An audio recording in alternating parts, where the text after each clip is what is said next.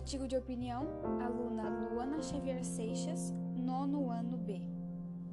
Preconceito, todos somos iguais.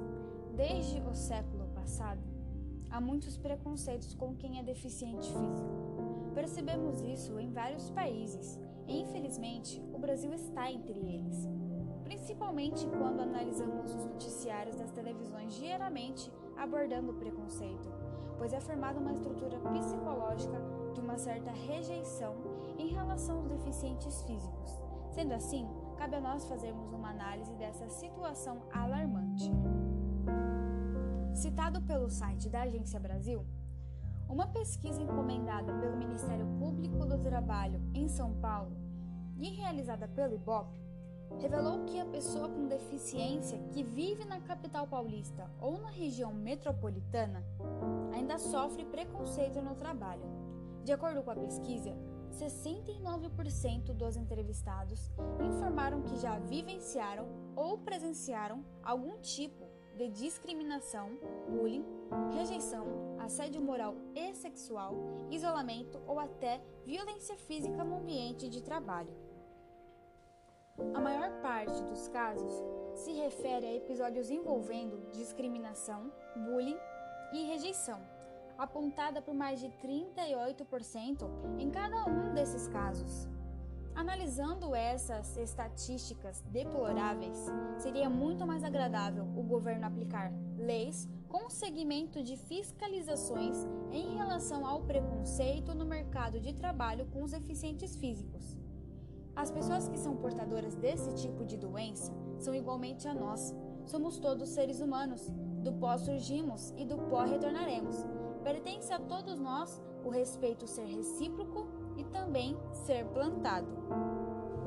A maioria dos entrevistados da pesquisa também aponta que nunca foram promovidos, 77%, nem receberam aumento em seus salários por seu desempenho, 70%, e sequer fizeram cursos de qualificação oferecidos pela empresa, 68%. Duas em cada três pessoas com deficiência em São Paulo disseram ainda que nenhuma adaptação foi feita em seus locais de trabalho para que elas possam trabalhar com melhor qualidade. Para essas pessoas, a maior dificuldade enfrentada no mercado de trabalho atualmente é o baixo salário, 15%, seguido pela dificuldade de comunicação, 11%, falta de um plano de carreira, 9%, e ausência de promoção ou aumento de salário, 9%, ainda afirma a Agência Brasil. O engraçado é que quem atua na área do preconceito fica sem palavras ou até mesmo não entende quando damos um exemplo de um preconceito sendo omitido com a própria pessoa que pratica esses atos insatisfatórios. O respeito começa em casa, principalmente com a nossa família. Muitas vezes, Pensamos apenas em nós mesmos e isso deveria mudar no mundo inteiro. Eu fico observando os brasileiros e chego à conclusão de que o preconceito seria totalmente vergonhoso para a nossa próxima geração. Nós influenciamos e somos influenciados. Ao explorarmos tudo isso que foi dito, as leis que foram criadas em relação a todos os portadores dessa doença, o governo deveria aplicar leis mais severas com fiscalizações para que isso não volte a ocorrer em nosso país.